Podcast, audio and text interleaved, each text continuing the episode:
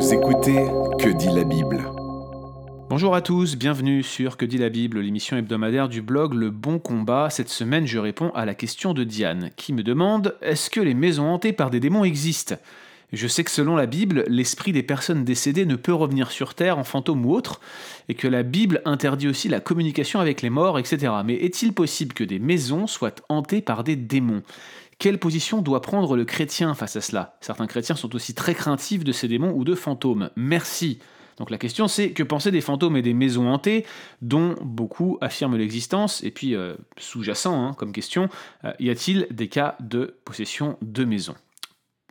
Première chose à noter, c'est que euh, les phénomènes paranormaux existent. Je voudrais vous citer l'exemple d'Aurore que j'ai connu il y a quelques années lorsque j'étais encore en train de travailler dans le monde séculier. Je dirigeais une agence de production euh, pour une entreprise, euh, une entreprise nationale, et j'avais une, assistante qui est venue me parler à plusieurs reprises parce qu'elle voyait des objets se déplacer et voler dans sa chambre. Elle m'avait mentionné notamment un buste de statue qui s'était envolé et qui s'était retrouvé dans son lit. Alors à l'époque, si vous voulez, j'avais pris cela très au sérieux, mais je sais que certains de mes amis étaient tout à fait sceptiques. Et c'est vrai que ce genre de témoignage par des gens qui veulent faire les intéressants existe.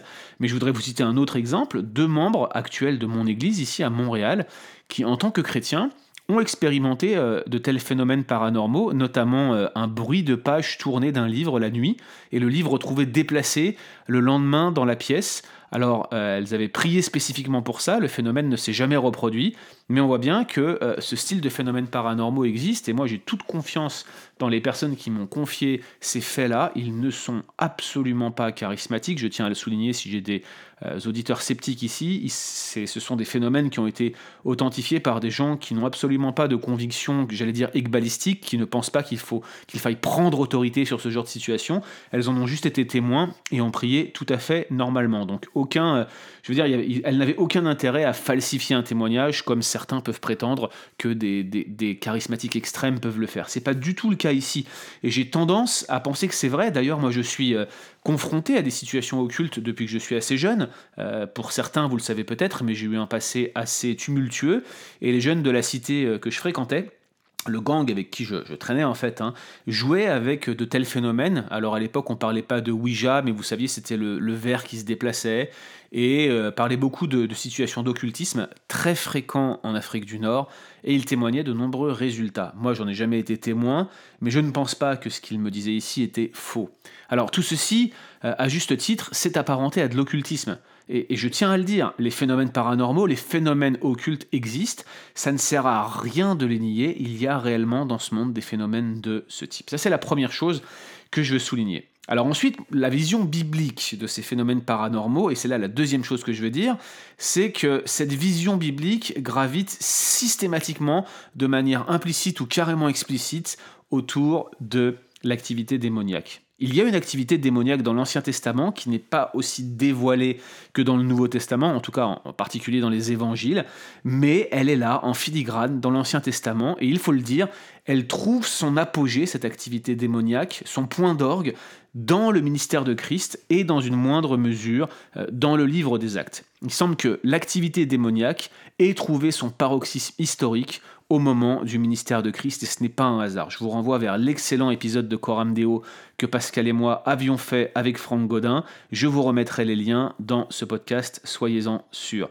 Donc voilà, notez déjà que oui, les phénomènes paranormaux existent, que la Bible les, les, fait, les apparente à l'activité démoniaque, même l'idolâtrie est apparentée à l'activité démoniaque, hein, relisez un Corinthien 10, mais euh, que cette activité démoniaque trouve en tout cas son paroxysme ou son côté un peu le plus, le plus tumultueux au moment de l'entrée de Jésus dans le monde, et notamment lors de son ministère qui a duré trois ans avant sa crucifixion. Aucune trace dans la Bible de limitation géographique de ces démons. Il n'y a aucune indication qu'il serait limité à un territoire quadrillé, qui aurait des démons territoriaux, euh, connectés à un lieu, euh, et encore moins à une maison. On n'a aucune information de ce type dans la Bible, et il n'y a pas non plus de limitation de leurs activités. Il n'y a pas un démon de la paresse. Si vous êtes fainéant, eh bien vous devez lutter contre votre péché, mais il n'y a pas un démon qui vous tente spécifiquement à cela. Il n'y a pas non plus de démon sexuel. Je maintiens ce que j'ai écrit par le passé sur la sirène des eaux C'est une construction tardive, basée sur des corrélations animistes africaines, mais à un moment donné, cette sirène des eaux n'a aucune existence biblique et rien qui puisse permettre de l'attester dans les Écritures. Aucune trace de maison hantée, aucune trace d'exorcisme des maisons, on parle de la lèpre des maisons, mais ça n'a strictement rien à voir, et surtout aucune référence à une prière d'autorité ou même une, méthode balistique qui aurait été appliquée par Jésus ou par les apôtres sur une maison. Cela n'existe pas. Je ne retrouve pas ça dans la Bible. Alors maintenant, parlons des fantômes. Est-ce qu'il est question euh, de fantômes dans la Bible? Disons-le tout de suite, euh, l'image du fantôme, euh, quoi que vous ayez en tête, ne se trouve pas dans les Écritures. Il n'y a pas de Casper, il n'y a pas non plus euh, des fantômes euh, comme ceux que vous pouvez avoir dans les films d'horreur les plus, les plus flippants, si je puis me permettre. Ça n'existe pas, on ne voit pas ça dans la Bible. Oui, il y a des activités démoniaques, et oui, il y a l'évocation des morts. Et souvent, l'évocation des morts est regardée un petit peu comme euh, une forme de charlatanerie. Il semble que pour beaucoup de personnes qui considéraient le texte biblique en étant les, destinataires originaux, effectivement l'évocation des morts était un cas de charlatanerie. Mais il y a un cas dans la Bible, un cas réel qui se rapporte à l'évocation d'un mort et un mort qui va paraître en montant de la terre. Cet épisode se trouve dans 1 euh, Samuel 28, et c'est bien le seul cas qui se rapproche de près ou de loin à un phénomène paranormal de type fantôme tel que vous pouvez le concevoir aujourd'hui par la littérature ou par les films que vous avez pu regarder. Donc c'est la sorcière d'Endor qui invoque le prophète Samuel qui était mort, et elle le fait à la demande de Saül, qui d'ailleurs s'était déguisé pour l'occasion parce que lui-même avait fait éliminer tous ceux qui évoquaient les morts à cette époque. Notez euh, la grande versatilité de, Saül qui se, qui se retournait un petit peu et qui n'avait aucune conviction théologique profonde sur le sujet apparemment. Et à la grande surprise du lecteur moderne, c'est bien le prophète Samuel qui monte. La Bible d'ailleurs euh, reprend l'image du Proche-Orient ancien qui voyait le séjour des morts comme étant situé sous la terre. Donc il y a bien le prophète Samuel qui monte, et d'ailleurs c'est assez frappant, hein. il leur dit euh, Pourquoi m'as-tu troublé? Pourquoi m'as-tu fait monter? Et donc Saül va reconnaître que c'est Samuel, bref, on, a vraiment l'impression que c'est bien lui qui monte, mais ce cas, et je veux le noter, c'est le seul de toute la Bible, il est tout de même particulier. Premièrement, c'est pas n'importe qui qui monte. C'est un prophète de l'Éternel, c'est pas n'importe quel mort. Notamment, c'est pas un méchant qui remonte du séjour des morts. C'est réellement un prophète de l'Éternel, il remonte pour un cas précis, pour donner un oracle à Saül. Un oracle qui semble être un oracle de perdition pour Saül. Saül va mourir le soir même et c'est un mort qui lui annonce. Il lui dit d'ailleurs, ce soir, tu seras avec moi. Il semble donc, deuxièmement, que sa remontée soit exceptionnelle, même liée à la qualité du roi Saül et au contexte dramatique de sa mort très proche et de la perte de royauté. D'ailleurs, il semble même assez incroyable de noter que la sorcière elle-même semble étonnée de le voir monter, parce que dès qu'elle le voit sortir de terre, elle dit ⁇ Tu m'as trompé, tu es Saül ⁇ Le fait que son évocation marche à elle-même lui paraît étonnante, ce qui semble accréditer la thèse que la plupart des personnes qui pratiquaient l'évocation des morts étaient en fait des charlatans, en tout cas d'un point de vue biblique. Donc ce cas est bien réel et concerne bien une évocation particulière, mais il semblerait qu'ici ça soit l'Éternel qui permette que le prophète remonte de la terre pour un message particulier qui concernait Saül en raison du fait qu'il était rejeté de la royauté et qu'il allait mourir le soir même et qu'il continuait son endurcissement contre Dieu. Bref, c'est un exemple particulier mais qui ne semble pas être appelé à se reproduire et d'ailleurs, nous ne l'avons jamais vu être reproduit. En tout cas, ce n'est pas euh, un texte qui peut justifier que de méchants fantômes ou de méchants morts remonteraient de la terre pour venir attaquer les vivants. Et je pense qu'en cela, Diane, qui nous posait la question, avait raison de noter que les morts ne peuvent rien faire aux vivants. Voilà les données bibliques. Du coup, devons-nous prier pour qu'une maison soit purifiée des esprits qui l'habitent?